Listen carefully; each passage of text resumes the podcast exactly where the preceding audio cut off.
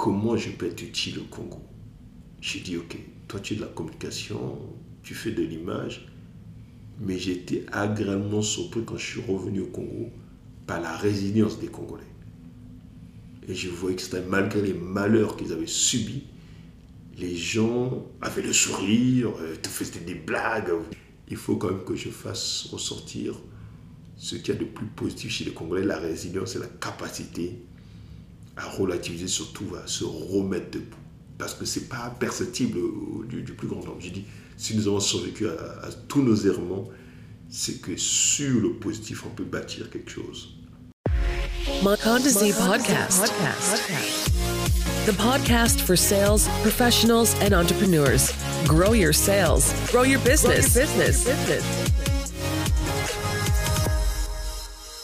Bonjour à tous, bienvenue sur le podcast de Mokonzi. J'espère que vous allez bien. Je suis Kevin Nou Mazalai, je suis le fondateur de Mokonzi et de son podcast.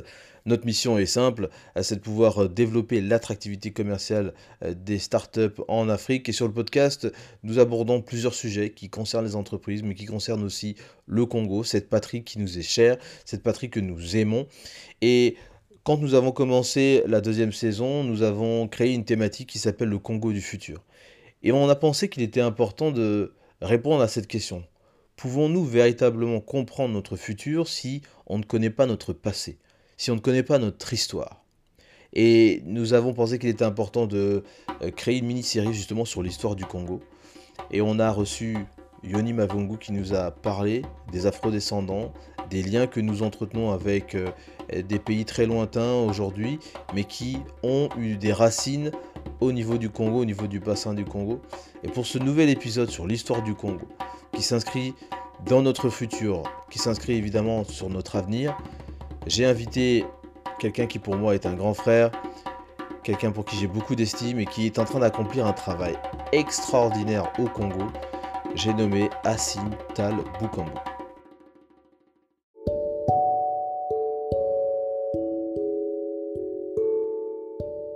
Première partie, Mhm.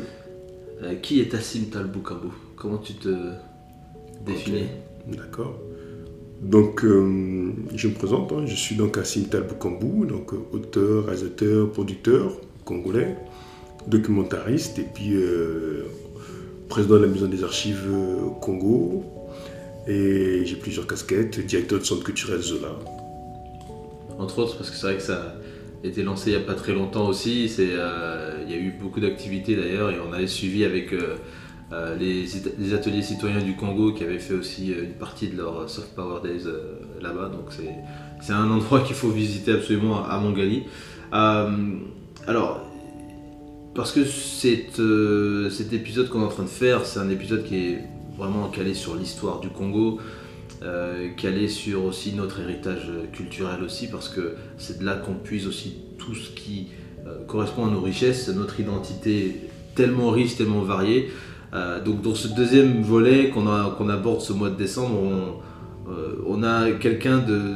Je dirais que c'est une pointure, hein, parce que on l'a pas dit là, mais il faut le redire quand même, c'est une pointure euh, en termes de en termes d'histoire et de travail qui est fait sur l'histoire, euh, puisqu'il y a tout un gros travail qui est fait sur euh, les archives aussi au Congo et de tout ce qui reste du Congo. Donc euh, voilà, on, va, on va évoluer plus ou moins dans la conversation pour qu'on on avance là-dessus. Euh, la passion du cinéma euh, et la connexion qu'il y a avec l'histoire du Congo, comment ça, comment ça s'est matérialisé Comment ça s'est... euh, Parce que tu m'as dit déjà que l'histoire c'était quelque chose qui te passionnait. Mais comment tu as fait le lien avec... parce que ça aurait pu être avec la musique, ça aurait pu être avec peut-être même autre chose, la sculpture ou peut-être même pas du tout les arts. Comment ça s'est connecté les deux? Je dirais que tout simplement, moi, euh, en tant que Congolais, jeune Congolais, j'avais été marqué par un film qu'on avait diffusé à la Télé Congo euh, qui s'appelait La Chapelle. Donc un film de cinéaste congolais, euh, euh. Et puis moi, le fait de voir euh, une histoire de Congolais, de Noirs à l'écran, tout enfant, moi, ça m'a fasciné. Ça m'a fasciné. Je crois que dans mon inconscient, j'ai eu le déclic à ce moment-là, puisque comme tout jeune Brazzavillois, j'ai fréquenté les salles de cinéma, on allait voir les Ouais. films de karaté, euh, qu'on appelait Mabaya, en Larry, euh, tout ce qui était euh, peplum, euh, et puis ce qu'on appelle western, qu'on appelait Nde- ndela. Bon, tu vois, il y, avait des termes comme ça. Donc l'imaginaire congolais donnait des noms en fonction des, Ouais. des genres, quoi. Et donc c'est un peu ça. Et puis donc après, j'arrive en France.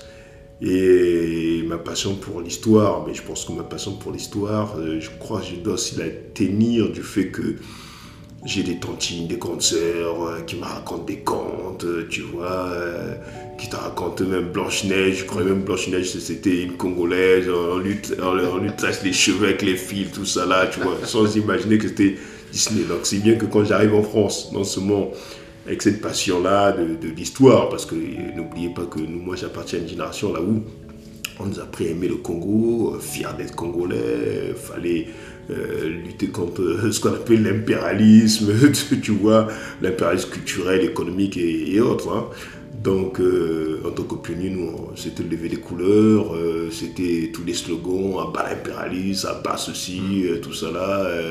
et puis, euh, c'était Mabia Manganga, héros national, Bongo. euh, nous, quand on arrivait à l'école, il y avait des fresques avec euh, les martyrs de la Révolution. Donc, il y avait cette fierté-là. Donc, il y avait un lien dans notre inconscient, dans notre subconscient, entre euh, les fresques qu'on voyait à l'école, les slogans de pionniers, la levée des couleurs. Donc, il y avait un lien avec le passé.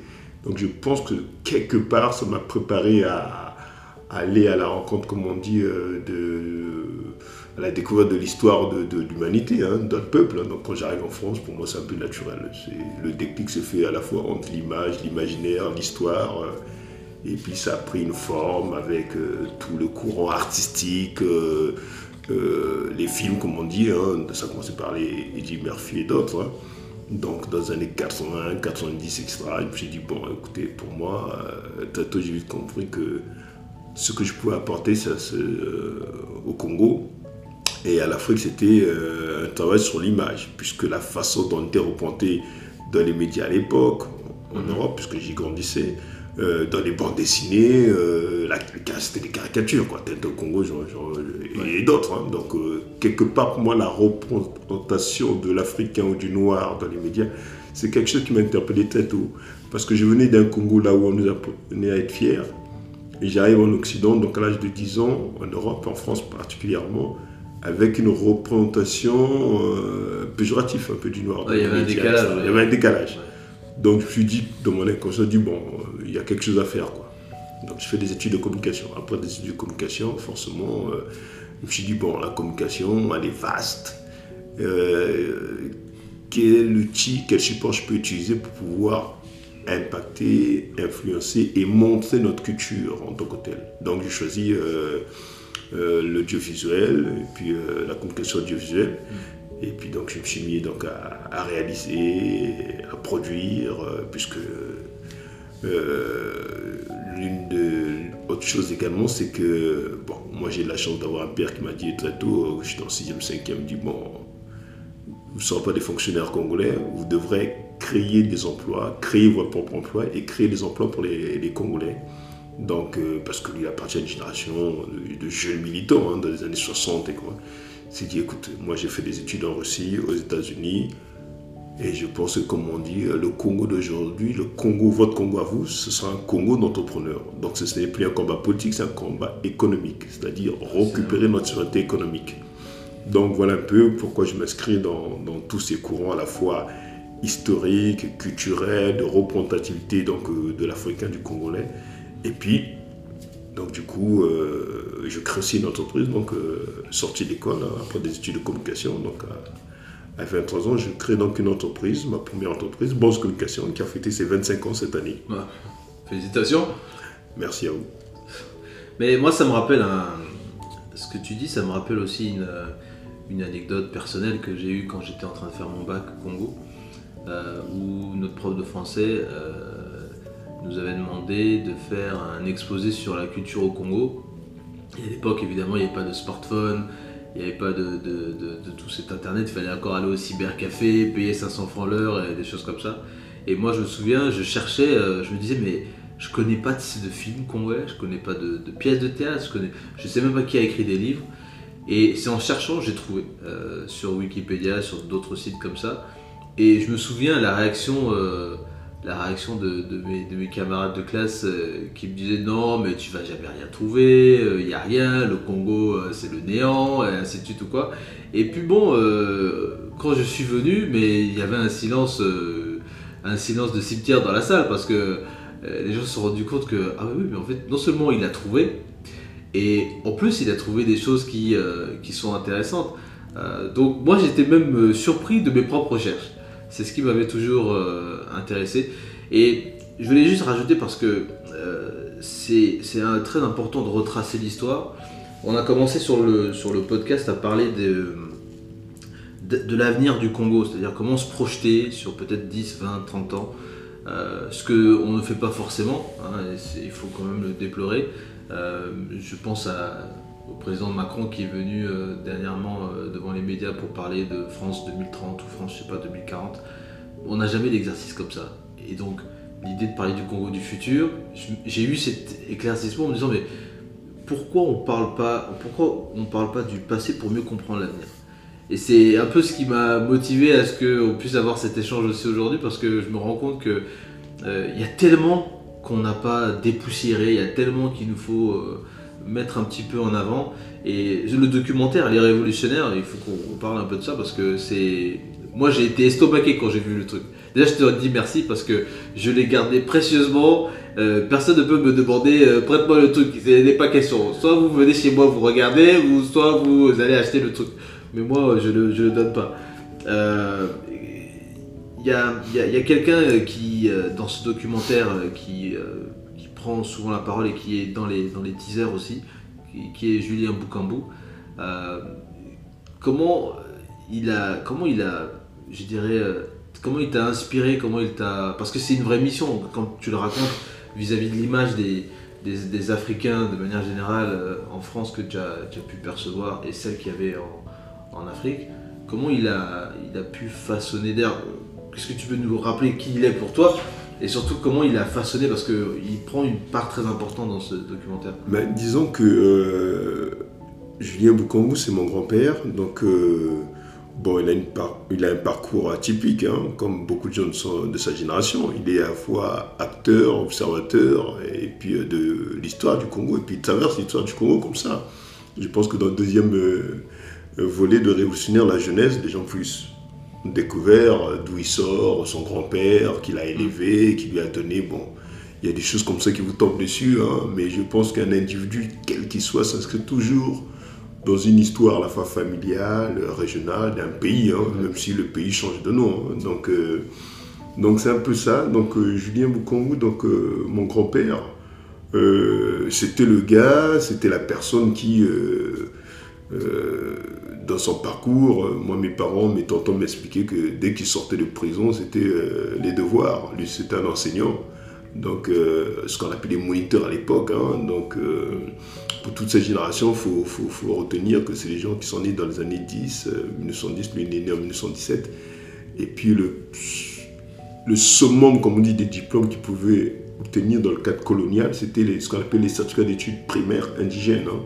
Donc c'était 5 ans d'études, hein, euh, toute cette génération-là, en parlant de ces Touré, à Lumumba, etc. Et puis surtout, c'est des gens, euh, des autodidactes. C'est-à-dire qu'avec le bagage intellectuel qui était leur, ils ont pu faire une synthèse entre les apports de la civilisation européenne, donc française, et puis la, civilisation africaine, culturelle, le creuset dans lequel ils avaient grandi. Hmm. Donc c'est toute cette génération à laquelle appartient Nelson Mandela, c'est le plus connu hein, de cette génération-là. Euh, mais qui ont pu faire ces synthèses-là. Donc euh, lui, c'était quelqu'un qui était euh, un, patriote, quelqu'un qui aimait son pays, qui aimait, comme on dit, qui, a, qui, a, avancé dans toute cette histoire-là, l'histoire du Congo, et qui, lui, enseignait à, à, tous ses enfants, bon, écoutez, nous, le système colonial ne nous a pas permis d'aller plus loin dans les études, mais vous devez aller plus loin que nous. Et vous avez une mission, tout simplement. Nous, on s'est battu pour l'indépendance de notre pays, pour recouvrir la souveraineté sur les terres de nos ancêtres. Euh, mais vous devez aller plus loin, vous devez devenir des cadres, des techniciens qui euh, maîtrisent, comme on dit, euh, les outils, les outils, comme on dit, d'autres pays, hein, d'autres civilisations, mm. pour pouvoir les mettre au service, comme on dit, de, de nos pays qui viennent d'acquérir l'indépendance. Donc j'écoute ce qu'il enseigne à ses enfants. Donc, et ses enfants, donc mon père et d'autres, hein, me l'enseignent également à tout. Mais la petite, la petite chose qui est assez sympathique, c'est que moi, mon grand-père, non seulement il était exigeant vis-à-vis de ses enfants, c'est-à-dire les résultats scolaires, comme je dis, dans sa vie, euh, le nombre de fois il a fait la prison. Quand tu sortais de prison, c'était bon les devoirs. Où sont les mm. cahiers? C'est le gars qui, qui, corrigeait tout. Euh. et il a utilisé la même méthode avec les petits-enfants. Nous, c'était euh, chaque Noël, tu avais le courrier du grand-père qui arrivait, les bulletins, mm. tu vois. Pourtant, il était au Congo, moi en France. Mais tous les petits-enfants se rappellent que c'était le gars qui, je veux avoir les résultats là, tu vois. Donc, quelque part, c'est une pression euh, symbolique, mais je pense qu'il nous a un peu euh, formaté quelque part à, se dire, ah, faut pas, faut pas, faut pas décevoir le grand-père, parce que c'est le grand-père euh, tellement avenant, tu te dis, wow. Tu vois, il y, a, l'impression des parents, mais tu te dis, je fais plaisir à papa, mais plus, surtout à grand-père, tu vois. Donc, quelque part. Et moi, donc, on a grandi au Congo et en France particulièrement. Donc quand je rentre au Congo, j'ai 18 ans. Euh, j'ai 18 ans quand je repars au Congo. Donc j'ai quitté le Congo à l'âge de 10 ans, je repars à 18 ans. Bon, en tout temps, je venais en vacances. Hein. Mm. Et, euh, on, est, en quelle année là quand tu rentres? Alors moi, quand je quitte le Congo, nous sommes en 1982. D'accord. Donc euh, quand je reviens au Congo, nous sommes en 1990. Donc mon parcours en France, c'est que bon CM2, 6e, euh, le collège, la seconde, et puis, ah, et puis en 90, euh, et comme j'étais très militant à l'époque, euh, beaucoup milité pour l'ANC ici, tout ça là. Mais je pense que c'est un peu le Congo qui m'a formaté un peu, avec un peu le côté bah, C'est vrai que le Congo a été très impliqué dans la libération de Mandela aussi. et donc moi, voilà, et moi ici, à Paris, bon, on a milité, c'est pas possible, il faut libérer, enfin, on s'est battu contre l'apartheid, euh, de tous les, meetings, avec ce côté un peu euh, conscience africaine, tout ça là, et puis en France, on trouve toutes les nationalités. Hein. Donc pour nous, le continent, c'était bon, c'est plutôt un combat culturel, hein, avec tout, tout, le cinéma afro-américain qui nous a tous influencés. Moi, la chance, c'est que nous, euh, nous venons d'Afrique, on, connaît nos pays, donc on connaît aussi nos réalités quelque part. Donc, on n'est pas des Antillais, on n'est pas des, des, Noirs américains qui ont une coupure avec leur histoire. Donc quelque part, nous on s'inscrit aussi dans une, de, l'histoire d'un pays, d'un peuple en tant que tel. Donc moi en 90, ben, écoute, euh, Mandela arrive ici, donc Mandela est libéré déjà. Bon, nous sommes en, 89, 90, euh, euh, j'assiste à son meeting, à son une rencontre euh, au Trocadéro avec Mandela. J'ai dit non, non, non, non, non, non. Le combat se passe en Afrique. Là, j'ai 18 ans, il a chute du mur de Berlin. J'ai dit bon, comme j'étais un adolescent assez bouillant, j'ai dit attends, là, je crois que là, en gros, pour nous, c'était la fin, si tu veux, de ce qu'on appelle euh, bah, la période sombre de la colonisation, parce que l'Afrique c'est le dernier pays qui a recouvré, comme on dit, sa souveraineté, c'est-à-dire que la majeure population africaine euh, noire recouvre sa souveraineté sur, comme on dit, euh, sur, terre, puisque ces pays-là, comme on dit, tout la fin du 19e siècle jusqu'à 1960 à peu près, donc c'était la colonisation. Donc ces populations, ces personnes-là sont battues pour couvrir la souveraineté symbolique sur leur territoire, politique du moins. Et pour le, dernier épisode, c'est l'Afrique du Sud. Hein. Donc avec l'arrivée de l'ANC, donc de Mandela pouvoir. Avant qu'il arrive au pouvoir, je me suis dit, il y a quand même quelque chose à faire là, parce que moi, en tant que jeune, c'est bien beau de brailler à Paris, euh, l'Afrique, l'Afrique, panafricaniste et compagnie. Bon, j'ai dit, non, non, non, non, là, c'est c'est la fin d'un monde, et puis tout le monde parle de démocratie, tout ça là. Bon, on s'est dit, nous, euh, quand on a dit, bon, on va, avoir des débats d'idées, quoi. Donc, euh, on va aller confronter nos, idées euh, sur le, terrain. Donc, j'arrive justement dans la période de, l'avènement de la fameuse démocratie, euh, une, liberté de temps, de parole, et puis la conférence nationale, qui était un grand rendez-vous. Donc, moi, j'ai 19 ans, 18 hein, ans. Donc j'arrive en première, euh, on fait passe pas cours. Euh, quand on faisait cours, il y avait le, post-radio. vous savez au Congo, euh, les profs, il y a de l'ambiance à l'école. Ouais, toujours, toujours, on, Discute, on discute de l'actualité en classe pendant qu'on fait des mathématiques, des français. Donc comme c'est un grand rendez-vous national, On s'est dit, bon. Et, donc, du coup, je me suis dit, non, non, non, non. Et puis, ce qui est, ce qui est génial, c'est qu'avant que j'arrive à la conférence, avant l'arrivée de la conférence, dès que j'arrive à, à Brazza, je suis en première et il y a l'arrivée de Mandela au Congo. quoi. J'ai dit, ah là là, là, là, pour moi, c'était le summum. quoi. Après avoir milité pour sa libération, la fin de l'apartheid à Paris, je suis au Congo, Mandela arrive, il y a la démocratie qui arrive. J'ai dit, attends, pour nous, les, enfin, on se disait que c'était le boulevard pour nous. Quoi. On avait une vingtaine d'années, 18 ans à peu près. Et puis, au sorti de la conférence nationale, donc en 91, mon grand-père me dit, il y aura des guerres ici. Bah, être qu'on vous refroidir, c'est pas possible, grand-père. Comment ça, il y aura des guerres Attends, démocratie, Mandela est dehors. Il y a tout, pour, il y a tout pour que ça aille euh, normal. Ouais. Il dit non, non, non, non, il y aura des guerres ici. Euh... Et donc, c'est des mises en garde. Bon, je suis loin d'imaginer. Hein. Donc, je fais mon bac, je, re, re, je reviens sur Paris pour faire euh, des études de communication, un BTS. Et puis, boum, 92, 93, plutôt 93, premiers affrontements entre Congolais. Je dis, qu'est-ce qui se passe? J'ai pas compris. Euh, bon, 94, euh, j'arrive au Congo, bah, mon grand-père décède. Et puis, c'est bizarre. Bon, je me dis, euh, bon, toute une atmosphère. Et puis surtout, euh, je, je, continue mes études. 96, j'ai créé ma boîte au Congo. Donc, pour moi, malgré les soubresauts, euh, entre deux protagonistes de la, vie politique congolaise, hein, j'ai dit, bon. Et 96, donc j'ai créé ma boîte. 97, la guerre. Et là, j'ai dit, attends, j'ai 25 ans. Hein, donc j'ai dit, attends, il y a un truc là que je n'ai pas compris. Et la guerre éclate quand je suis à Paris. Donc j'avais créé euh, ma boîte, j'avais un cinéma de quartier pour faire tourner, comme on dit, la boutique, comme on dit. Je me retrouve à Paris quand la guerre éclate. Et donc, comme tout le monde, je, je suis la guerre à, à 8000 km. Donc, on n'a pas de nouvelles des amis. C'est tout un monde qui s'écroule. Hein. Donc, euh, mm. pas de nouvelles d'amis, des parents, de tout cela. Tu dis, c'est pas possible. Surtout que les communications à l'époque, c'était pas comme aujourd'hui. Communication, voilà. Donc, du coup. Euh, donc je, je dis, j'attends que la, bah, la guerre se, se, se termine euh, en octobre. Je suis dans le premier avion, comme on dit. Euh, J'ai dit, non, on va repartir, on va reconstruire le pays, parce que quelque part, le grand-père a toujours dit, euh, quel que soit le pays là où vous allez, vous apprenez, vous revenez, vous appliquez, et puis voilà quoi. Mm. Donc le grand-père avait toujours l'habitude de dire, je préfère voir chômeur, comme on dit au Congo, que des larbins, comme on dit dans, dans, dans, le pays des autres, dans les pays des autres. Nous, on s'est battu pour ça. Et, et à ces parents-là, mon père m'avait rajouté, dit, bon, vous appartenez à une génération qui devait créer. Nous, on était les, hauts fonctionnaires de l'État congolais. Mais vous, vous devez créer vos, emplois, parce que le monde, il est concurrentiel. Donc, euh, donc quelque part, je m'inscris un peu dans ce courant-là, dans cette façon de, de, voir les choses. Donc je suis dans le premier avion qui arrive à Brazzaville, qui atterrit.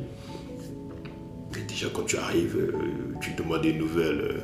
Moi, j'ai perdu mon meilleur ami, c'est tout con, la guerre était finie, il a marché sur une mine antipersonnelle. C'est là que tu dis que les Congolais, c'est des malades. Vous, vous mettez des mines antipersonnelles en pleine ville, et juste à côté de l'ENAM, à côté de, de Ngaga Edouard, là, le boulevard. La guerre était finie, il a marché sur une mine antipersonnelle. Et c'était, mais je dirais, le, garçon le plus peace love que je connaisse. Donc, euh, il a marché sur une mine antipersonnelle. Un gars qui n'a jamais fait de politique de sa vie, qui, qui, était, qui était un génie de l'informatique en plus. En mathématiques, le gars avait des 20, 20, 20, 20, quoi, partout. je te dis, j'ai dit, c'est impossible. Donc, quelque part, j'ai dit, mais non, de Dieu, qu'est-ce qu'on peut faire? Qu'est-ce que je peux faire, moi? Mais quelque part, j'ai dit, bon, je suis jeune, j'ai 25 ans, on va, se on va reconstruire le pays. Et puis, 98 arrive, ben, rebelote, je dirais. Et, et, bizarrement, chaque fois que je prends l'avion, je m'absente. Cette fois-ci, c'était pour acheter du matériel euh, sur Paris boum, descend 98, c'est Bakongo, tout le reste qui continue. Je dis, mais qu'est-ce qui se passe? Là, il y a total. Je crois qu'il y a des choses que tu ne comprends pas. Et, puis, quelque part, je me suis dit, j'essaie de mettre au vert, mais en même temps, j'essaie de comprendre ce qui nous arrive. Et j'ai commencé à me rappeler des mises en garde de mon grand-père. Bon, en tout temps, la vie fait que, bah, écoute, tu te maries. Euh, tu des enfants. J'ai dit, bon, le Congo, je l'aime bien, mais je vais mettre au vert et essayer de réfléchir à ce qui nous arrive là. Parce que quand vous avez 25 ans, tu vous dites, bon, c'est la génération de parents qui se battent, chacun dans ses, dans délires. tu te dis, mais qu'est-ce qui fait, tu vois? Qu'est-ce qui fait que les Congolais n'arrivent pas à s'asseoir autour d'une table, à parler Congo? Et puis nous, on a reçu l'amour de ce pays, c'est-à-dire qu'on nous a appris à aimer le Congo. Donc c'est une déchirure, c'est-à-dire que tous ceux qui nous ont appris à aimer le Congo, ils ont passé le temps à se, à se battre, à s'entretuer, à faire Ouais. tuer les Congolais. Donc, euh, Ça ça- une sorte de contre-exemple, quoi. Ouais, ça a dépassé l'entendement pour, pour ma personne, mais pour toute une génération. Et je me suis dit, comment je peux être utile au Congo? J'ai dit, bon, écoute, j'ai créé une boîte, je suis dans la communication. Et puis, euh, c'est comme ça que la guerre se termine. Deux ans, trois ans, je suis à Paris. Entre-temps, effectivement, je commence à produire des clips vidéo. euh, donc, euh, je commence à développer ma boîte à Paris. Et puis je commence à faire des films documentaires. Et quand j'arrive, je repars au Congo, nous sommes en 2004, donc je fais 4 ans sans aller au Congo. Et puis, en 2004, j'ai un déclic j'ai dit, quand j'arrive, non, ce soir en 2003, pardon, 2003, je me suis dit, écoute, comment je peux être utile au Congo? J'ai dit, ok, toi tu es de la communication, tu fais de l'image, mais été agréablement surpris quand je suis revenu au Congo par la résilience des Congolais. Et je voyais que malgré les malheurs qu'ils avaient subis, les gens avaient le sourire, euh, te faisaient des blagues, vous, vous connaissez les Congolais, hein, donc euh, même pour des trucs dramatiques, ils arrivent quand même à te sortir un truc là où Je tu, te Ça, rire. tu te dis- euh, euh, euh, j'ai dit non, j'ai dit, il faut quand même que je fasse ressortir ce qu'il y a de plus positif chez les Congolais, la résilience et la capacité à relativiser, surtout à se remettre debout. Parce que c'est pas perceptible au- du, du plus grand nombre. J'ai dit, si nous avons survécu à, tous nos errements, c'est que sur le positif, on peut bâtir quelque chose. Donc c'est comme ça que, en montant dans l'avion, j'ai eu le déclic, je dis, mais attends, mais Tal, tu fais de tu fais des clips, des, des documentaires. Et c'est comme ça que j'ai lancé ma série Couleur urbaine sur la ville de Brazzaville. Je me suis rendu compte que les Brazzaville étaient divisés que les gens de- des quartiers nord fréquentaient pas les gens du quartier sud, alors que nous, on grandissait dans Brazzaville, euh, on allait partout. Et donc j'ai dit, il faut que les gens revoient Brazzaville d'un point de vue historique, d'un point de vue culturel, de tout ce qu'il y a de beau à voir à Brazzaville, ce qui fait la beauté du Congo. Donc c'est comme ça, c'est parti comme ça. Donc j'ai lancé la collection Couleur urbaine, et puis après Couleur Congo, donc sur les villes africaines, euh, donc c'est parti de Brazzaville, hein, comme toujours, donc voilà. Après j'ai fait Bamako, Pointe-Noire, on a tourné euh, dans d'autres pays, le Bénin, euh, etc., le Niger, etc. Donc voilà, voilà un peu. Et c'est ça qui fait que je suis arrivé jusqu'en 2010. En 2010, en 2010, je me suis dit, j'ai non, ok, on a fait tout, différentes villes africaines. On a fait Couleur Congo à l'occasion de ce canton. On a fait six mois de tournage dans le Congo, un an de production. On a fait donc un gros coffret vert, Couleur Congo, parce que je me suis dit, il faut que les Congolais connaissent leur pays, parce que sinon c'est une vie de l'esprit. Quand on a à Brazzaville, à Pointe-Noire, on n'a pas la connaissance du pays en tant que tel. Donc à travers les images, je me dis, c'est ma contribution à la connaissance déjà du Congo, à travers son histoire, sa faune, sa flore, sa culture. Donc euh, ça c'était le premier pari, donc en 2010, à l'occasion de ce canton du Congo. Et puis après, je me suis rendu compte qu'en 2013, il y avait donc euh, il y avait un 50e anniversaire également, c'était celui de la révolution congolaise des 13, 14, 15 août 1963. J'ai dit non. Et maintenant, je pense que ma contribution sera de faire connaître l'histoire du Congo. C'est une mission qui, euh, euh, comment dirais-je, c'est quelque chose qui même nous dépasse euh, dans, dans notre petite vie. et, je, je pense notamment dans le documentaire Les Révolutionnaires de, cette, de ce petit clip qui a été mis là où on voit Ange Diawara qui, est dans la Likwala et qui explique à quel point euh, la révolution dépasse notre petite personne. Et moi j'aime beaucoup cette, phrase-là parce que je la trouve tellement significative et tellement euh, représentative de ce que tous ceux qui veulent euh, s'impliquer pour le Congo, pour son rayonnement, pour, pour ne serait-ce que aussi effacer tout ce qui a été des périodes troubles, mais des périodes qui restent temporaires. Quand on parle de la guerre, c'est vrai qu'on parle de, de juin à octobre euh, 97, c'est des moments temporaires, mais quand on regarde tout le reste, c'est juste extraordinaire. Moi, c'est ce que je, me, je, me, je, retiens et je le disais encore avec un, avec un ami euh, que il faut se concentrer sur le positif parce que c'est que ça qui, qui, qui pourra chasser donc tout le, tout, tout le négatif.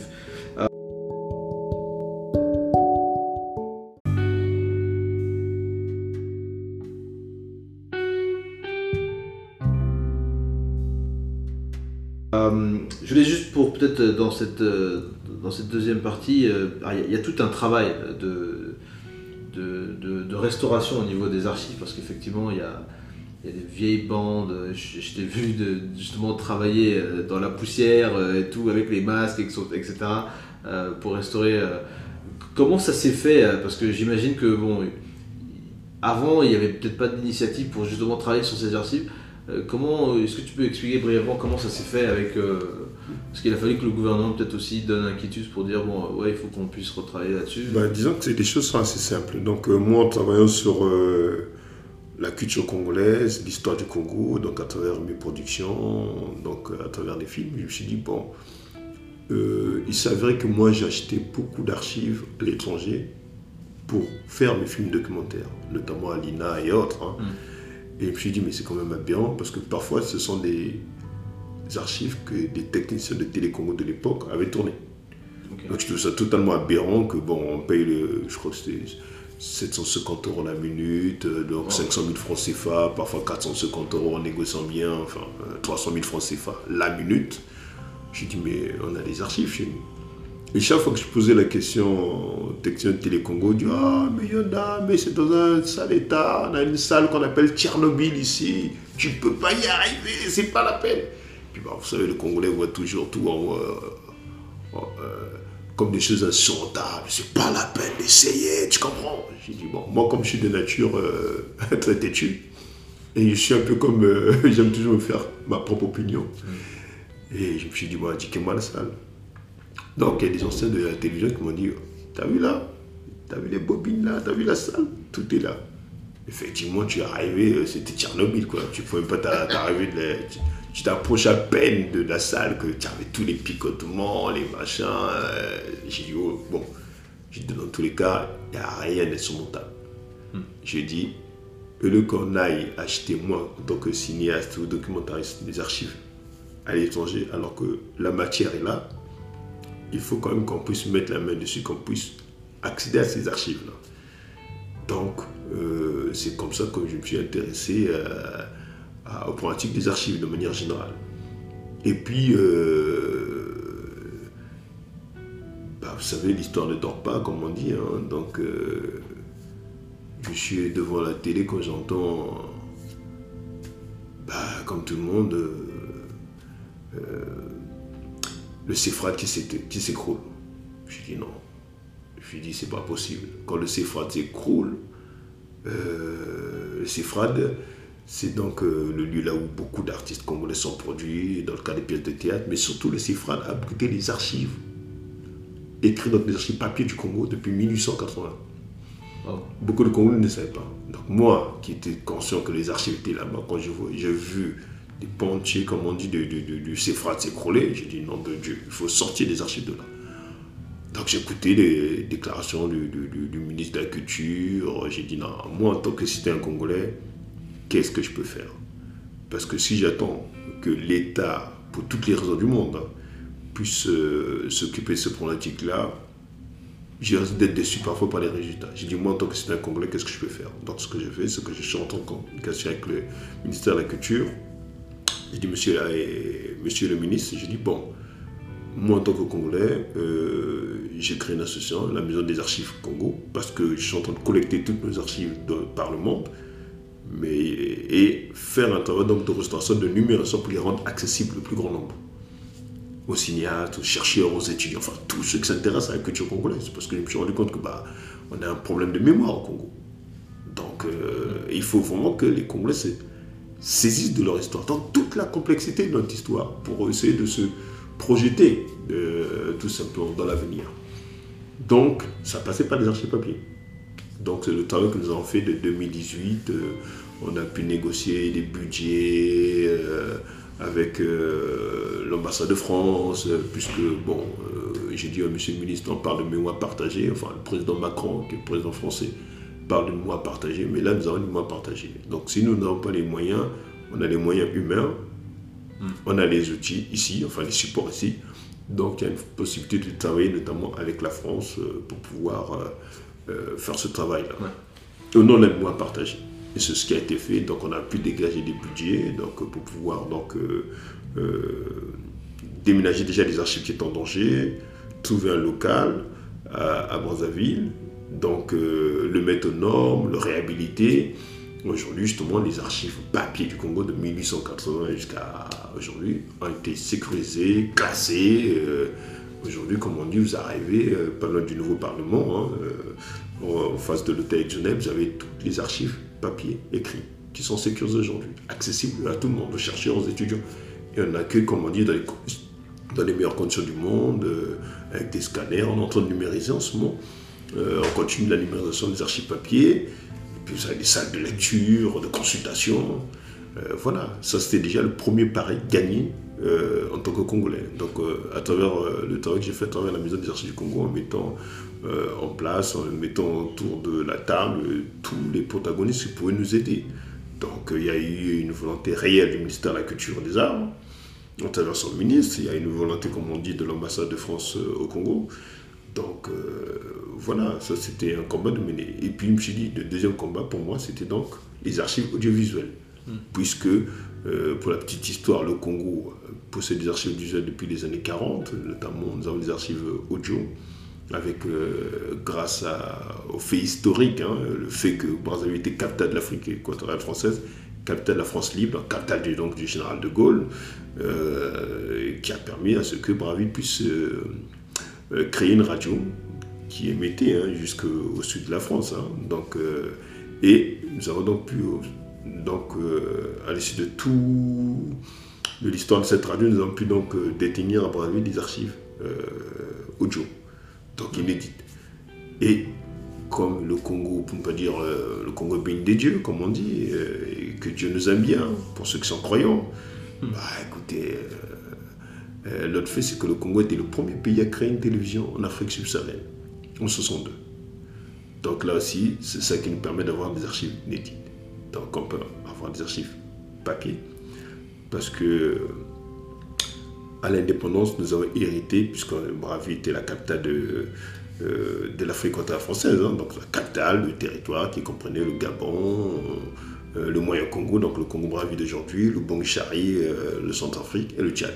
Hmm. Donc en tant que capitale fédérale, nous avons beaucoup d'archives de ces territoires-là présents chez nous. ensuite, nous avons eu des archives donc radio, de Radio Brazzaville, Radio France Libre. Donc ensuite, nous avons les archives donc, de la télévision, puisqu'on était les premiers, donc forcément, les reportages qui se faisaient dans la sous-région au pays, ben, on a tout ça à Brazzaville. Donc, en fait, Brazzaville était une sorte, euh, une sorte quasiment de hub pour, euh, pour toutes ces, archives. Et d'ailleurs, juste en aparté, parce que ça fait partie un peu de l'actualité euh, en ce moment, on a, on a entendu le président Macron qui va déclassifier un certain nombre bah, d'archives, de, documents concernant ce qui s'est passé pendant la guerre d'Algérie. Alors ça ne nous concerne pas nous directement, mais, mais, mais quand j'ai entendu ça, je me suis dit, tiens, concernant les archives, concernant certains documents qui peut-être aussi sont euh, portés sur des périodes troubles du Congo, ça pourra peut-être aussi faire un appel d'air à, ce qu'on recherche et cette, euh, collection euh, perpétuelle qu'il faut faire pour essayer de retracer le passé. Et d'ailleurs, à ça aussi, juste pour ajouter, mais on a eu le, Bénin qui a, récupéré un certain nombre d'œuvres d'art. Je crois que c'est, ils ont mis du temps à les récupérer, mais pareil, c'est sous l'impulsion du président Macron, donc on profite s'il nous écoute euh, euh, de, saluer là-dessus, parce qu'il y a peut-être aussi, voilà, pour, pour, son, pour cette mandature qu'il est en train de faire, euh, de vraiment impulser. Bah, disons que je dirais que tout simplement, du côté français, ils ont un président qui est volontaire. Maintenant, du côté africain, c'est aux Africains de savoir saisir, comme dit, le, la balle, comme on dit, la balle bon, dans le sens où il y a une bonne partie de notre mémoire qui est détenu par l'ancienne puissance coloniale.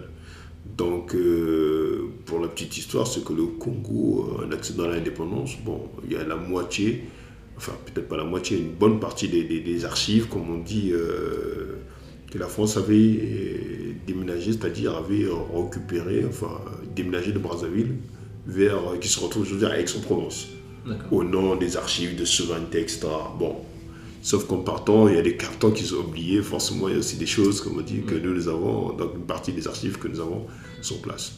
Bon, c'est tout ce qui considère comme des archives de souveraineté, bon, c'était des archives de police, de défense, etc. Bon, y avoir des documents sensibles aussi. sensibles, comme on dit, sensibles pour les Français. Hein. Bon, pour, euh, Parce que je pense qu'aujourd'hui, justement, les historiens, c'est bien que euh, beaucoup d'archivistes, beaucoup d'historiens congolais ou africains qui avaient besoin de travailler étaient obligés de venir compléter leur travail, souvent en venant à Aix-en-Provence. Ce qui est aussi l'une des aberrations. Mais aujourd'hui, je pense que la solution avait été trouvée parce que le Congo, comme l'Afrique centrale, est en droit de demander le rapatriement de ces archives-là. Euh, puisque, euh, pour la petite histoire, Dakar, qui était la capitale de l'Afrique occidentale française, a gardé toutes ses archives. Il n'y a aucune archive qui a bougé. En Afrique centrale, comme la colonisation était peut-être la plus, euh, la plus dure, la plus hardcore, comme on dirait, cela explique peut-être cela. Euh, fait qu'aujourd'hui nous avons trouvé une solution, c'est-à-dire que la numérisation. Donc en numérisant les archives, ça nous permet d'avoir donc euh, toutes ces archives-là sur des durs, sur des serveurs, consultables par nos étudiants, nos historiens, mm. pour qu'ils puissent également donc, compléter euh, tout le travail sur l'histoire du Congo. Donc voilà un peu, comme on dit, la réponse qui était la nôtre sur le travail, comment j'arrive aux archives, en créant donc tout simplement la maison des archives Congo, hein, qui s'intéresse à la fois à la collecte, à la numérisation, à la restauration et la valorisation des archives, à la fois papier, radio et vidéo. Et, pour, pour euh, aussi peut-être ajouter un petit complément, parce que dans, dans le premier épisode qu'on a fait justement pour parler d'histoire, euh, et euh, on a abordé la question des afro-descendants qui, pour certains, ont des racines évidentes qui sont manifestes au niveau pour le par rapport au Congo, euh, où on a des gens qui, qui vont chanter en Kikongo, qui euh, chantent même dans des, dans des qui ont des noms aussi congolais. Hein. Euh, on avait évoqué avec Yoni Mavungu des personnes qui ont des noms qui sont à consonance Congo, qui, qui ont un véritable héritage. Hein. C'est, c'est pas comme pour certains afro-descendants qui, bon, il y a eu une coupure telle que, bon, c'est difficile pour eux de retrouver les racines et et comme aussi à l'époque de l'esclavage, des territoires qu'on connaît comme le Congo, le Gabon, enfin c'est des territoires qui quelque part n'existaient pas parce qu'ils ont été fabriqués, euh, c'est difficile vraiment de dire moi j'étais, mes origines viennent du Gabon, viennent du Cameroun, mais c'est plutôt de certaines tribus, est-ce que c'était pas Babileke, c'était pas Pounou, c'était pas euh, bah, Teke, etc. Donc il y a, y a, ce travail-là, mais je, je, pense à eux en fait. Quand euh, j'entends tout ce que tu dis et tout le travail que tu as accompli, euh, et que tu es encore en train de faire, je pense à ces gens-là parce que je me dis, euh, avec la digitalisation, avec la numérisation de, toutes ces, de tous ces documents, de toutes ces pièces, euh, ils vont pouvoir aussi avoir accès. Il y aura certainement la possibilité de pouvoir les, traduire, sous-titrer en différentes langues, parce que dans les Caraïbes, il n'y a, pas que du français, il y a du créole, il y a du, il y a du Dutch, il y a, du, il y a pas mal de langues là-bas. donc, donc je, me dis, mais c'est juste extraordinaire. Euh, et moi j'ai envie d'encourager ceux qui écoutent euh, à, déjà vous procurer des documentaires Les Révolutionnaires, euh, pas chez moi, parce que moi j'ai ma une seule et unique copie, donc le DVD je ne touche pas, je ne veux pas qu'il soit rayé, hein, mais, mais on va, va faut qu'on parle un petit peu de ça. Qu'est-ce qui t'a Qu'est-ce qui a déclenché cette idée de faire ce, documentaire Les Révolutionnaires qui est en plusieurs volets Parce qu'il y a toute une chronologie là-dessus. Comment ça s'est euh, comment ça s'est déclenché? Bah, disons que pour moi, comme je disais, c'est que donc en 2010, nous on a fait donc euh, un coffret qu'on appelle Couleur Congo. Donc on a signé tout le pays, de long en large, pour faire connaître le Congo aux Congolais d'abord, aux Africains ensuite, et puis au monde entier. Parce qu'on est parti d'un seul constat, c'est que après avoir fait le film Couleur urbaine Brazzaville en 2005, on s'était rendu compte que les Brazzavillois même ne connaissaient pas l'histoire de leur ville ni la ville en tant que telle. Ils connaissent le quartier là où ils évoluent, le centre-ville extra. On a fait le même constat en ce qui concerne le Congo. Parce que si on a un, deux tiers de la population congolaise qui vit dans les villes, principalement à Brazzaville, Pointe-Noire, Andalousie, euh, Ouesso, le reste du Congo est vide.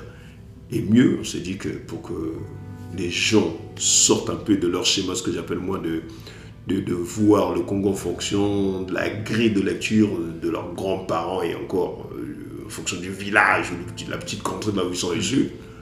Parce que alors que c'est des Brazzavillois parfois ou des Pantonégrins, bon, euh, il faut déconstruire euh, euh, toute cette culture de méfiance de l'ordre parce qu'il est de telle tribu, de telle ethnie, qui sont ces des constructions, comme on dit, liées à la colonisation. Hein. Donc, Et puis quelques séquelles certainement de la guerre aussi. voilà. Donc je me suis dit que bon, écoutez, il faut vraiment, comme on dit, que les Congolais connaissent leur pays, découvrent la faune, la culture, l'histoire et qui, qui découvrent, comme on dit, la beauté du Congo en tant que tel. Je vous avoue que quand on est ressorti de, six mois de tournage, on s'est dit, mais non, de Dieu, quand on sillonnait le pays, je vous assure que vous ressortez de là traumatisé, dans le sens du mais Dieu nous a tout donné. C'est un pays d'eau, de forêt, de, enfin, il y a tout. Qu'est-ce qui fait que, comme on dit, que on voit le Congo à l'envers, comme on dit, on ne se pose pas les bonnes questions. Et je me suis dit qu'après avoir fait découvrir au Congo, au Congolais plutôt, euh, le Congo, d'un point de vue de la faune, de la culture, donc à travers ce coffre couleur Congo, pour moi, je me suis dit, il était temps maintenant de faire découvrir aux Congolais leur histoire. Et ça, c'est à l'occasion, comme on dit, de ce canton de la Révolution congolaise. Hein. C'était, la Révolution congolaise a eu lieu les 13, 14, 15 août 1963. Et cette histoire, comme dit, de cette révolution a, a dessiné le Congo, le Congo d'aujourd'hui. Hein. Donc, euh, en bon comme en mal, hein, comme on dit. Hein. Donc, euh, je me suis dit, il faut quand même qu'à l'occasion de ce, canton, euh, donc nous sommes en 2013, j'ai dit non, j'ai fait à l'occasion de ce canton du Congo un coffret couleur Congo, mais là, il faut vraiment que je m'intéresse à l'histoire du Congo et que je fasse connaître l'histoire du Congo aux Congolais pour qu'on puisse se poser les bonnes questions sur notre devenir, notre façon de vivre, d'apprendre le monde, le Congo en tant que tel. Euh, donc, euh, j'ai fait donc le premier révolutionnaire. Donc, deux ans de travail et le film est sorti en 2015. Avant-première, les Congolais étaient euh, en découvert, également surpris. Bon, comme les Congolais sont aussi des, des personnes, certaines personnes sont dit Ouais, mais attends, c'est un peu comme s'il allait déterrer, dépoussiérer notre histoire ou déterrer des secrets, comme on dit. Oui, sortir des squelettes du placard. Des squelettes du placard. Je dis, mais moi j'appartiens à une génération là où on nous a appris à aimer le Congo. Et comme je dis toujours aux Congolais et aux étrangers, comme on dit, qui m'écoutent, c'est que nous, on nous a transmis l'amour du pays, l'amour du Congo. Moi, mon père, mon grand-père, les tontons, les tontines, en dehors de, de, tout ce que tu aimes quand tu es au Congo, c'est ce qu'on m'a transmis. Donc, euh, j'ai pas eu un héritage spécifique, euh, comme on dit, euh, des parcelles, des maisons, j'en sais quoi, des biens, des, biens matériels, mais on m'a transmis l'amour du Congo. Donc, pour moi, c'était une évidence que je m'intéresse à l'histoire du Congo. Et le peu, comme je suis un passionné d'histoire depuis l'enfance, je me suis dit, il faut quand même que ce que je sais soit porté à l'écran et que les Congolais puissent découvrir leur histoire.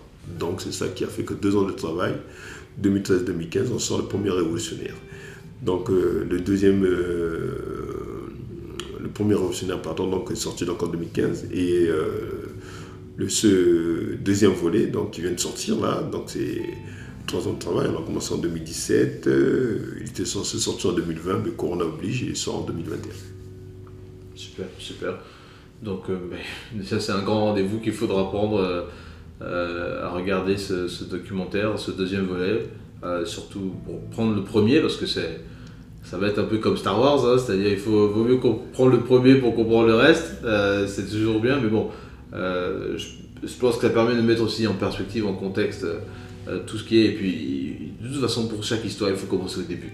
il faut commencer au début et puis prendre chaque, chaque épisode à la suite comme il vient. c'est vrai, bon, moi j'ai déjà discuté plusieurs fois avec toi, tu, tu m'as souvent dit euh, parce que bon, moi je t'appelle grand parce que tu fais partie de nos, grands frères ici qui font des, choses extraordinaires et euh, j'ai beaucoup de respect pour toi, pour tout ce que tu fais parce que c'est une mission euh, et c'est un engagement colossal que j'espère qu'il y a d'autres qui voudront aussi, qui sont passionnés par l'histoire, qui sont au Congo, qui se posent la question de, vouloir aussi chercher des, carrières, chercher des, à, s'impliquer dans dans véritablement l'identité du Congo parce que c'est pas juste euh, voilà, notre musique, ça s'arrête pas là, c'est vraiment très très vaste. Moi je l'appelle le patrimoine culturel. Et, tous ceux qui veulent rentrer dans le patrimoine culturel, vous avez un, exemple, un modèle euh, qui, euh, qui lui s'implique à sa manière aussi, qui, qui, est évidemment très essentiel, on en a besoin. Qu'est-ce, qu'est-ce que tu peux dire peut-être à des, à des jeunes qui, parce que c'est vrai qu'on est dans une société au Congo où on a beaucoup de jeunes qui sont euh, perdus, pas parce qu'ils sont dans le doute, mais aussi parce qu'ils sont tentés par, des, par, beaucoup de choses qui, n'ont pas lieu d'être. Et ça rend encore plus complexe leur, leur cheminement et leur, leur construction. quand je vois des jeunes qui traînent dans les rues et qui, bon, on, connaît, hein, il y a le phénomène des bébés noirs, ici on on va pas l'éluder, mais c'est des jeunes qui pourraient faire autre chose. C'est des jeunes qui pourraient mettre toute cette énergie à, braquer, à se battre les uns contre les autres, à, le mettre sur quelque chose de beaucoup plus positif, beaucoup plus constructif. Et parce que, à mon avis, ils n'ont rien à faire en prison, ils n'ont rien à faire à traîner la nuit. Et puis s'ils ont des machettes, qu'ils aillent dans les champs pour... Euh, bon, parce que c'est le, but de la machette normalement. Hein, c'est pas pour découper des, hommes. Qu'est-ce qu'on pourrait dire à ces, jeunes, mais même ceux qui ne sont pas dans, ce genre de choses hein, euh, des jeunes qui sont nés voilà, dans les années 80, les années 90, euh, voire même 2000, qui sont peut-être entre 30 et 15 ans. Comment, qu'est-ce que tu pourrais leur dire à ces, jeunes Je leur dirais tout simplement, c'est que déjà le Congo, c'est un pays qui est magnifique, c'est un beau pays. Et qu'il faut qu'en tant que jeune, qui se posent des bonnes questions. Donc moi, à travers mon travail, ce que je fais, c'est leur mettre les outils pour qu'ils puissent comprendre leur environnement hmm. dans lequel ils grandissent dans lequel ils ont vécu et dans lequel ils sont appelés tout simplement à, vivre leur vie d'être humain terre. Bon, euh, euh, je pense qu'il n'y a pas de hasard, hein, comme on dit. Quand le bon Dieu vous fait naître quelque part, c'est que ou vous subissez l'environnement dans lequel vous vivez, ou en tant qu'être humain, vous apportez le mur de vous-même. Mais apporter le mur, c'est pas voir son voisin, son frère, son compatriote comme un adversaire, comme un ennemi. Donc aujourd'hui, effectivement, pour les, plus jeunes, mais qui s'en prennent à leurs semblables, bon, nous, moi je vous ai dit, euh, quand il y a des guerres en 97, 90, j'avais 25 ans. Donc on n'a pas compris ce qui nous est arrivé. D'où ce travail que j'ai fait justement pour faire comprendre, pour mettre un peu l'histoire du Congo en perspective. Mais bon, comme je dis, ces événements qui sont les plus douloureux, quand on met ça dans l'histoire du Congo, le temps long de l'histoire, euh, dans mon film, dans Les deux révolutionnaires, je raconte 110 euh, euh, ans de l'histoire du Congo, hein, de 1880 à 1991. Hein. Donc, et je pense que on a jusqu'en 1997, hein, dans le prochain, le prochain épisode, le prochain volet. Donc c'est une trilogie. Donc vous aurez 120 ans de notre histoire. Et en 120 ans, il y a eu beaucoup de violence une violence euh, liée à la colonisation. Parce qu'il fallait occuper ces territoires, il fallait les exploiter, il fallait contraindre les gens au travail. Nous avons hérité des séquelles de la colonisation. Donc aujourd'hui, nous sommes plongés dans une mondialisation dont nous ne maîtrisons pas encore les outils. Donc c'est d'autres qui développent euh, des stratégies, d'autres qui développent, comme on dit, euh, des systèmes, une façon de voir le monde, des pensées qui nous les imposent. Et quand on les comprend mal, bah écoutez, on voit comment on dit s'en prendre à son voisin, à son parent, son compatriote, parce que on veut avoir, comme on dit, le gâteau ou les miettes de la mondialisation. Donc, c'est une forme de violence économique. C'est une violence économique, parce que les bébés noirs ne sont pas du néant. Parce que je dis, écoutez, vous regardez l'histoire du Congo, nous avons aujourd'hui deux tiers de notre population qui est citadine. Donc, alors que le pays, c'est 342 000 km. À titre de comparaison, euh, nous, sommes, euh, nous avons une superficie plus importante que celle du Japon, qui a une centaine de millions, voire 120 millions d'habitants. Euh, bon, donc on a à peu près l'équivalent de la superficie de l'Allemagne. Avec je ne sais pas combien d'habitants, 80 millions à peu près, je pense. Donc, à titre de comparaison, nous, sommes théoriquement 4 millions d'habitants. C'est un territoire qui est vide. Et vous avez 4 millions de gens qui sont à Brazzaville à Pointe-Noire, euh, avec une population active, euh, comme on dit, la majorité, la majorité de la population est jeune, donc euh, elle a moins de 25 ans. théoriquement, elle est sur le banc de l'école, ou au chômage, ou étudiant. Théoriquement, elle est censée être en train d'apprendre. En, transition entre l'un ou l'autre. Voilà. Donc on a une minorité de gens, comme on dit, qui travaillent. On ne crée pas suffisamment d'emplois. Des emplois liés à notre environnement, pas des, des emplois. et puis le paradoxe congolais, c'est que bah, on a beaucoup d'étrangers qui viennent chez nous, qui s'installent chez nous, qui trouvent de l'emploi chez nous. Hmm. Donc, euh, et ce qui est aberrant, c'est que le Congolais ne trouve pas de, l'emploi. Donc, ils vivent dans une précarité, dans une misère et dans une récrimination perpétuelle vis-à-vis des autorités, vis-à-vis, comme on dit, de la société. Donc, euh, vous avez parfois des gens, également, qui ont fait des études brillantes, mais qui n'ont pas pu s'insérer dans le tissu social et économique du, du- du- du Congo. Donc c'est des bombes à retardement. Vous avez parfois deux générations de chômeurs dans une même famille. Donc le père qui n'a jamais travaillé, qui a 40 ans, 50 ans aujourd'hui, 60 ans, certains. Bon, enfin, travailler selon les normes occidentales, parce qu'on travaille Ouais. toujours. hein. Parce que quand on est taximan, il va te dire Ah, mais moi je travaille pas, j'attends la fonction publique. Enfin, dans sa tête, il attend qu'on lui le job dans la fonction publique et il installe. Alors que c'est déjà notre entrepreneur. Quand tu es taximan, débrouillard, tu vas au marché et compagnie. hein. Sans compter les femmes qui font les beignets et compagnie, j'en passe, hein, tu vois. Et puis c'est- à l'image de, de l'exemple de résidence dont tu, dont tu parlais. Exactement. C'est pour ça que même moi, Voilà. quand on me dit Ah oui, mais il n'y a pas de boulot au Congo, mais je dis Mais est-ce que vous êtes sûr? Parce que Mm. même dans des périodes de crise, on trouve toujours quelque chose à faire. Mais Bah, si on ne veut pas trouver, bon, après, évidemment, il n'y a rien. On travaille toujours, parce que je peux pas, on ne peut pas se lever matin du soir. Bon, quand vous regardez nos sociétés, oui, on a, comme dans toute société humaine, hein, il y a- y, y des parasites, euh, des gens qui ne qui, qui- qui font pas grand-chose, qui vivent au crochet, comme on dit, de leurs euh, confrères, euh, pères, mères, de, compagnie. ouais, de voilà. voilà. Bon, de l'État. Mais à côté de cela, vous avez beaucoup de gens qui travaillent. Donc, soi-disant dit, dans un secteur qui est informel, selon les normes capitalistiques, hein, donc on considère que c'est des gens qui sont informels, mais c'est des gens qui produisent. Donc le coiffeur du, du, du coin, comme on dit, qui vous coiffe, il produit, il gagne de l'argent. Avec cet argent, il nourrit sa famille. Donc il contribue aussi, comme on dit, aux enterrements, aux veillées, j'en passe. Donc il y a toute une façon, toute une façon de vivre là où les gens produisent. Mais ils se sous-estiment, ils sous-estiment leur apport à la société, qui est réel. Ça va du, du- celui qui est vulcanisateur, là, euh, comme Celui on dit, celui qui tient le Nganda, euh, voilà. Celui qui se tire les chaussures aussi, euh, qui prend Donc c'est tout cela. Mais le conditionnement fait que les gens voient le- l'emploi formel en tant que tel, là où il pointe quelque part, il fait tant d'heures, il a sa fiche de paie, etc. Donc voilà. Mais aujourd'hui, ce qui est l'une des forces de l'Afrique, c'est que malgré tout, le gros des Africains, comme dit toujours, naissent en Afrique, grandissent en Afrique, meurent en Afrique, font des enfants en Afrique, étudient en Afrique. Et avec les Africains aussi. voilà. Donc euh, c'est ça. Aujourd'hui, pour des pays comme les nôtres, comme le Congo, je dirais tout simplement aux plus jeunes, je dis, un, faut vous poser les bonnes questions. Donc ne cherchez pas des solutions, comme on dit, ailleurs, parce que les solutions, vous les avez en vous. Par contre, les devoirs de la société, euh, de nos États, des aînés que nous sommes, de leur montrer le chemin, de leur dire, voilà, dans l'histoire du Congo, dans le temps long, voilà ce qui a été fait, voilà ce qu'il y a de bien, voilà ce qu'il y a de positif, voilà ce qu'il y a de mauvais. Et chaque génération apporte sa pierre à l'édifice. Moi, je pense que le travail que je fais va inciter beaucoup de Congolais. Déjà, je suis content de dire que beaucoup d'Africains, beaucoup de Congolais particulièrement s'intéressent à mon travail. Donc, ça veut dire que je ne me suis pas trompé dans ce que je fais.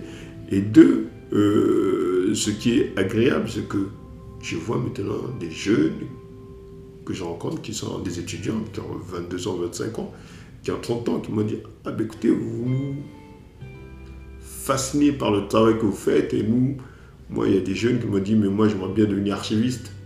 Aujourd'hui, il y a des, jeunes de, de, Brazzaville, hein, de Pointe-Noire, euh, qui m'envoient des messages Ah, ben, même des historiens, des gens qui disent Ah, j'ai envie de devenir historien, j'ai envie de connaître notre histoire, j'ai envie de la faire connaître, etc. Je pense que, comme on dit, dans le secteur que j'ai choisi euh, pour être utile à mon pays, je, je pense que j'apporte des réponses qui sont simples et compréhensibles du plus grand nombre. Donc il n'y a rien d'impossible. Parce que si on écoute effectivement les, oiseaux de mauvais augure ou l'ambiance, euh, euh, l'ambiance, euh, quotidienne hein, ou réelle, où si on prend la température, comme on dit, du Congo, on va voir que tout ce qui ne va pas. Dieu sait qu'il y a beaucoup de choses qui ne vont pas. Mais parce que les gens ne se posent pas les bonnes questions, parce que les gens ne veulent pas voir le problème en face, les affronter en face. Donc on cherche des boucs émissaires de manière permanente. C'est un peu le, logiciel humain, euh, un peu je dirais même la pensée ambiante, le logos euh, qui, est présent au Congo. Et c'est euh, important de, parler de ce point-là parce que d'ailleurs, on va en parler plus, plus tard sur d'autres plateformes. Mais moi, en ce qui me concerne, avec Mokonzi, justement, et d'ailleurs, je, cherchais bêtement hier euh, dans un dictionnaire congolais, euh, le terme Mokonzi aussi est aussi synonyme de souveraineté. Euh, ce que je ne savais pas. Et, et ça m'a fait penser parce que je me suis dit, il faut rentrer dans une dynamique où on peut valoriser les autres, avoir ce côté très altruiste. Euh, c'est pour ça que moi j'aime bien inviter des personnes sur le podcast parce que je me rends compte que non seulement j'apprends, mais je permets aux autres d'apprendre. Et puis ça permet aussi de, de, mettre la lumière sur des gens qui font des choses dont on n'avait peut-être pas idée. Euh, c'est vrai que quand on parle des archives, comme ça on se dit, bon, les archives, qu'est-ce qu'il y a à grignoter dessus? Mais en fait il y a énormément de choses. Euh, et donc, on va faire ce travail-là euh, de valoriser des, Congolais, des produits congolais, qu'ils soient faits au Congo ou ailleurs, peu importe. Dès lors que c'est fait par un Congolais, c'est déjà bon, ça, ça, se qualifie automatiquement. Donc, euh, j'ai trouvé un certain nombre de produits, d'applications, de livres. de, Aujourd'hui, on parle de, DVD, de, documents audiovisuels, parce que c'est toute cette collection-là euh, qui, est vachement importante. Qui est vachement importante. Euh, je viens de trouver un, un, jeune qui fait des montres, par exemple, il a commencé à faire des montres, et dans son panel, il a, il a même des montres automatiques, ce qui... Moi, qui aime les montres, euh, j'ai trouvé une autre dame aussi, elle, elle va commencer avec des produits cosmétiques à base d'huile de safou. Moi ça me, mais moi ça me fait péter un câble quand je, quand j'entends des trucs comme ça. Je me dis mais c'est quand même dingue. Euh, donc c'est toutes ces petites choses-là et on va, on va vraiment prendre le temps d'en parler euh, parce que c'est vraiment ce qu'il faut euh, pour, pour faire avancer. Bah, c'est un peu ça, si tu veux, qui fait que le génie congolais est, est réel, c'est pas une fiction. C'est que le Congolais, quelles que soient les époques, a toujours, été créé, a toujours créé. Et aujourd'hui, le Congo est, est connu de par le monde par sa culture. C'est-à-dire, on a rayonné à travers la musique, à travers déjà avant nous, euh, l'art congolais était connu euh, par les sculptures en bois, hein. par les masques et tout cela. On ne compte même pas les musées européens qui ont pillé, euh, sans compter les missionnaires, exploiteurs et compagnie. Donc aujourd'hui, nous avons effectivement de par le monde et en France beaucoup d'œuvres qui viennent du Congo, des sculptures du Congo. Bon, après ça, bah écoutez, euh, le contact avec l'autre a fait que bon, euh, nous avons créé une rumba spécifique qu'on va bientôt classer euh, au patrimoine immatériel de l'UNESCO. Donc, oui. Donc, je te disais, c'est que le Congo est connu pour sa culture. Donc, le Congo a toujours créé des choses extraordinaires. Donc, on a réuni à travers la musique, déjà les arts, hein, donc, euh, la sculpture sur bois, ça c'est nos, nos, hein, comme on dit. Euh, bon, après on a réuni à travers la musique, donc la rumba, la peinture, l'écriture. Donc on est euh, un pays qui compte le nombre d'écrivains au mètre carré, pour ne pas dire au kilomètre carré, le plus impressionnant d'Afrique. Donc aujourd'hui, bon, je pense que demain on va peut-être rien à travers d'autres arts hein, et d'autres choses qu'on a pu inventer. Donc il y a beaucoup de choses qui ont été écrites au Congo, même du point de vue euh, de la recherche agronomique, hein, qui a essaimé après dans d'autres pays. Donc tout ça pour vous dire que le Congolais crée, l'Africain crée au quotidien. Après, sauf que si tu veux, euh, on n'a pas suffisamment mis la lumière sur les créateurs congolais. Donc aujourd'hui, le travail des médias, c'est apprendre aux Congolais à valoriser son travail et remettre la lumière. Bon, on a commencé dans les années 60, 70, 80 de manière timide. Mais je pense qu'aujourd'hui, le Congo, les Congolais gagneront à s'approprier les connaissances et les expériences des uns et des autres. Parce que le mal congolais aussi, c'est qu'on aime toujours tout recommencer à zéro. On a toujours l'impression qu'on est le premier à inventer euh, quelque mm. chose, euh, à s'intéresser à quelque chose. Mais quand vous regardez les archives du Congo, vous serez impressionné, quel que soit le domaine, vous serez impressionné le nombre de Congolais qui ont gratté, comme on dit, euh, aussi bien dans l'éducation, dans l'art, dans la recherche économique, scientifique, et j'en passe, dans tous les domaines. Mm-hmm. Donc aujourd'hui, effectivement, il s'agit pour nous, euh, sans compter les gens qui vous créent des choses, même le bricoleur du quartier. Écoutez, moi qui sillonne parfois l'intérieur du pays, euh, vous arrivez dans un petit village perdu, euh, vous, trouvez un, mécanicien de génie qui vous retame votre voiture. Voilà, c'est des choses pour vous dire que l'être humain crée toujours. Donc il nous appartient de valoriser toutes ces créations, les mettre en synergie et donner des modèles à voir, des repères aux gens. Parce que c'est ça qui fait que moi, qui suis documentaire, qui suis cinéaste, Je travaille à, travers, à partir des archives, des interviews, des musiques, créées parfois, écoutez, Franklin Boukaka, il, est mort en 72, comme moi je n'ai. Donc, et pourtant, sa musique a influencé des générations des générations. Et moi, j'utilise sa musique à travers mes films. Donc, euh, quand on associe la musique d'un Franklin Boukaka à l'image, je vous assure que pour ceux qui ont vu Révolutionnaire, ça prend une autre dimension encore. Donc, je crée sur ce qui a déjà été créé. Donc, j'utilise le génie de tout le monde. J'utilise le génie des, preneurs de son, des, techniciens à la caméra, des, infographistes. Vous avez vu dans Révolutionnaire la jeunesse, on a fait appel, comme on dit, à, à des, infographistes, des, designers, des gens qui ont travaillé pour reconstruire les batailles, comme on dit, du, du, du, 19e siècle. Donc euh, voilà, tout ça pour vous dire que les archives sont importantes pour pouvoir raconter notre histoire et valoriser hmm. notre histoire, notre patrimoine, notre façon d'être. Et puis euh, célébrer aussi, comme on dit, le génie africain, puisque nous avons également travaillé avec euh, donc, euh, des, dessinateurs du, Cameroun, des jeunes. Hein. donc, et puis surtout, pour moi, c'est un véritable défi de faire comprendre à toute une génération, des, moins de 30 ans, que vous avez des pays, vous avez dans votre histoire des gens qui ont eu à gouverner ces pays, ils avaient 22, 25 ans, ministre, 32 ans, président.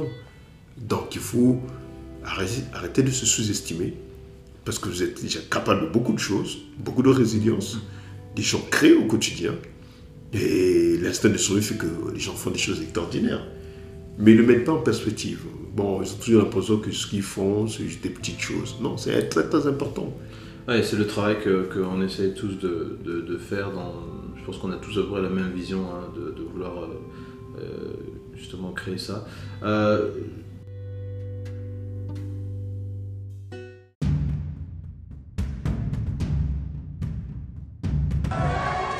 Congo-Brazzaville, août 1963.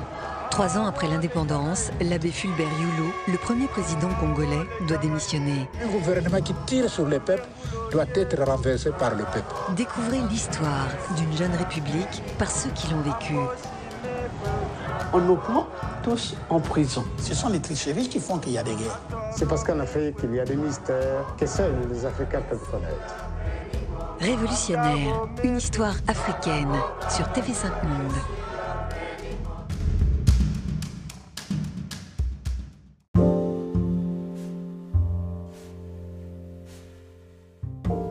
Terminer, peut-être, euh, euh, c'est un peu la coutume, euh, à chaque fois qu'on invite une personnalité, on, pose la question de savoir quelles sont les trois choses que tu aimes au Congo? Les trois choses que j'aime au Congo? J'aime les paysages congolais. La forêt du Congo, moi, me fascine parce que c'est à la fois un garde-manger, mais c'est euh, à la fois, comme on dit, euh, des endroits là où euh, plein de mystères. Et des, je dirais, la forêt congolaise vous, vous pousse à l'humilité. Quand vous regardez la nature du Congo, ce que le bon Dieu nous a donné, ben, tout être que vous, soyez, quand vous retrouvez en pleine forêt du, Mayor, de la Sonka, peu importe, une partie du Congo, quel que soit là où vous êtes au Congo, vous sentez petit. Et je vous assure que vous appréciez mieux l'environnement, le pays dans lequel vous vivez, parce que tout en étant petit, vous faites partie d'un écosystème, de tout un environnement. Et qu'il ne s'agit pas de transformer à outrance l'environnement dans lequel on vit, comme ce qui s'est passé sur d'autres sur. Mais dans notre environnement, notre forêt, nos savanes nous appellent à l'humilité. Parce que quand vous quittez les grands axes routiers ou les grandes villes de Brazzaville, de Point Noir, c'est le désert. Il n'y a pas âme qui vive à des milliers, des centaines de kilomètres à la ronde. Donc, ça, c'est ce qui me fascine au Congo. Ça, c'est la première des choses qui me fascine. Mm. Maintenant, la, deuxième chose qui me fascine, moi, c'est la créativité des Congolais. D'un point de vue euh, musical, je n'en parle même pas. les talents, ça, je veux dire, je dirais pas comme ce que Parce que chaque fois que je suis dans un pays africain, euh, la dernière fois, ils vont faire rire, je te Cameroun, ils vont me dire Ah, mais nous, on a l'impression que dans chaque parcelle, il y a un musicien. dans une famille. Je dis non. Mais euh, la créativité congolaise, moi, me fascine. C'est-à-dire, euh, même l'invent- l'inventivité, même des mots. Donc, Ouais. Nous avons des mots. Donc, c'est des choses extraordinaires. Moi, c'est ce génie créatif moi, qui, qui me fascine chez les Congolais. Donc, je t'assure que moi qui dirige le centre culturel Zola, bah, eh, quand on rencontre des artistes, mais c'est pas possible. Comment le bon Dieu a pu. Comment RDC créer autant de, de talents artistiques au mètre carré? C'est au kilomètre carré, c'est pas possible. Ça, c'est des choses. Ouais. Donc, euh, il y a deux choses qui me fascinent la forêt congolaise, pour ne pas dire l'environnement, les paysages du Congo. Ouais. Euh, deuxièmement, Créativité. la créativité euh, congolaise. Et puis, euh, alors il en faut trois, c'est ça? Ouais, troisième. La troisième chose qui me fascine, la capacité des Congolais, cette résilience, cette capacité de s'adapter, c'est-à-dire que même quand on change de pays, d'environnement, on a une capacité à s'adapter qui est incroyable. Et bizarrement, cette capacité, cette capacité, on n'arrive pas à la mettre, à, comment dire, à, à la valoriser au Congo. Et c'est impressionnant, parce que vous prenez un Congolais qui, qui migre, en guillemets, quel que soit le pays, il va arriver dans le pays, apprendre la langue. Bon, pour ne pas dire tous les Africains, mais les Congolais, je parle du Congo, on a une capacité, comme on dit, à apprendre la culture des autres, l'environnement des autres, les codes des autres, et puis à, à se fondre, comme on dit, enfin, à naviguer comme un poisson dans l'eau. J'ai dit, c'est incroyable. Voilà des individus qui sont capables de s'adapter partout. Et ils sont en même temps incapables de d'utiliser tout ce potentiel, tout ce génie créatif, cette foi en eux-mêmes, pour pouvoir, comme on dit, euh, emmener le Congo encore plus haut, Ouais, c'est ça. c'est- de concert des nations. Effectivement, effectivement, effectivement. Alors, euh, on le sait, il y a donc euh, la projection du deuxième volet qui est sorti. Il y a des projections qui ont été faites sur euh, TV5 Monde. On, mettra le, le lien également aussi pour ceux qui veulent le voir en streaming.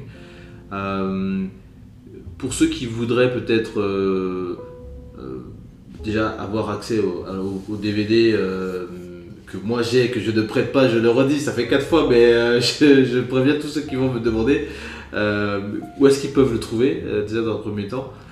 Alors, ils peuvent le trouver euh, sur Amazon. Sur Amazon, ouais. Donc, pour ne pas faire de pub à Amazon, donc ils Ouais. peuvent le- ils peuvent l'acheter sur Amazon. Et puis, euh, au Congo, ils peuvent l'acquérir euh, au casino, à la FNAC, hein, Casino Brazzaville. D'accord. Toujours pour ne pas faire de publicité, mais bon. Et puis, au centre culturel Zola. D'accord, très bien. Donc pour ceux qui sont au Congo, il y a la possibilité de trouver le premier volet. Et puis évidemment. Ceux qui sont à euh, l'étranger, c'est Amazon. Voilà, donc, passer la euh, commande sur Amazon. Donc il n'y a pas de raison, si vous êtes aux États-Unis, euh, vous êtes euh, à l'autre bout, ou même en Argentine ou je sais pas où, vous pouvez euh, euh, vous rapprocher, vous raccrocher un petit peu à l'histoire du Congo et, commencer aussi à, bah, soutenir des, personnes qui font un, travail énorme. Euh, bah, en tout cas, ça a été un vrai plaisir. De, bah, déjà qu'on se voit sur Paris, euh, c'était un vrai plaisir. Et puis, moi, j'attends avec impatience euh, tous les autres volets, toute la trilogie. En tout cas, c'est. Moi, j'étais estomaqué quand j'ai vu ce, documentaire. Je suis resté, euh, je suis resté bloqué sur le truc. J'étais sur le cul, vraiment, parce que c'est un documentaire extraordinaire. Et, euh, et j'encourage vraiment tout le monde à le, regarder parce que c'est, il nous faut ça, il nous faut ce genre de choses. Donc euh, voilà, on va, on va continuer à en parler et puis, et puis voilà. Je pense que tu as, tu as vu les deux volets, le premier et le deuxième volet. Mm. Donc, euh, je pense que les Congolais gagneront justement à connaître leur histoire. Effectivement. Asilta Bukambu, merci beaucoup. C'est moi qui te remercie. Et puis, bah, bonne continuation. Merci. À la prochaine.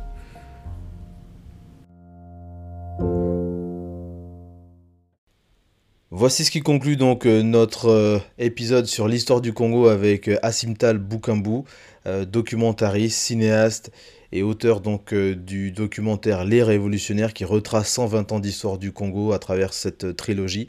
Euh, vraiment, c'est un document extraordinaire. je suis très heureux et très fier, très honoré même euh, de l'avoir reçu sur le podcast parce que c'est quelqu'un qui fait un travail extraordinaire, excellent, euh, avec les archives audiovisuelles, les archives papier, hein, comme vous l'avez pu le, constater. Si vous souhaitez acquérir le premier volet de la trilogie Les Révolutionnaires, sachez qu'il est disponible sur Amazon, donc vous pouvez le retrouver. On mettra un lien sur nos pages Facebook, Twitter et Instagram pour que vous puissiez facilement trouver.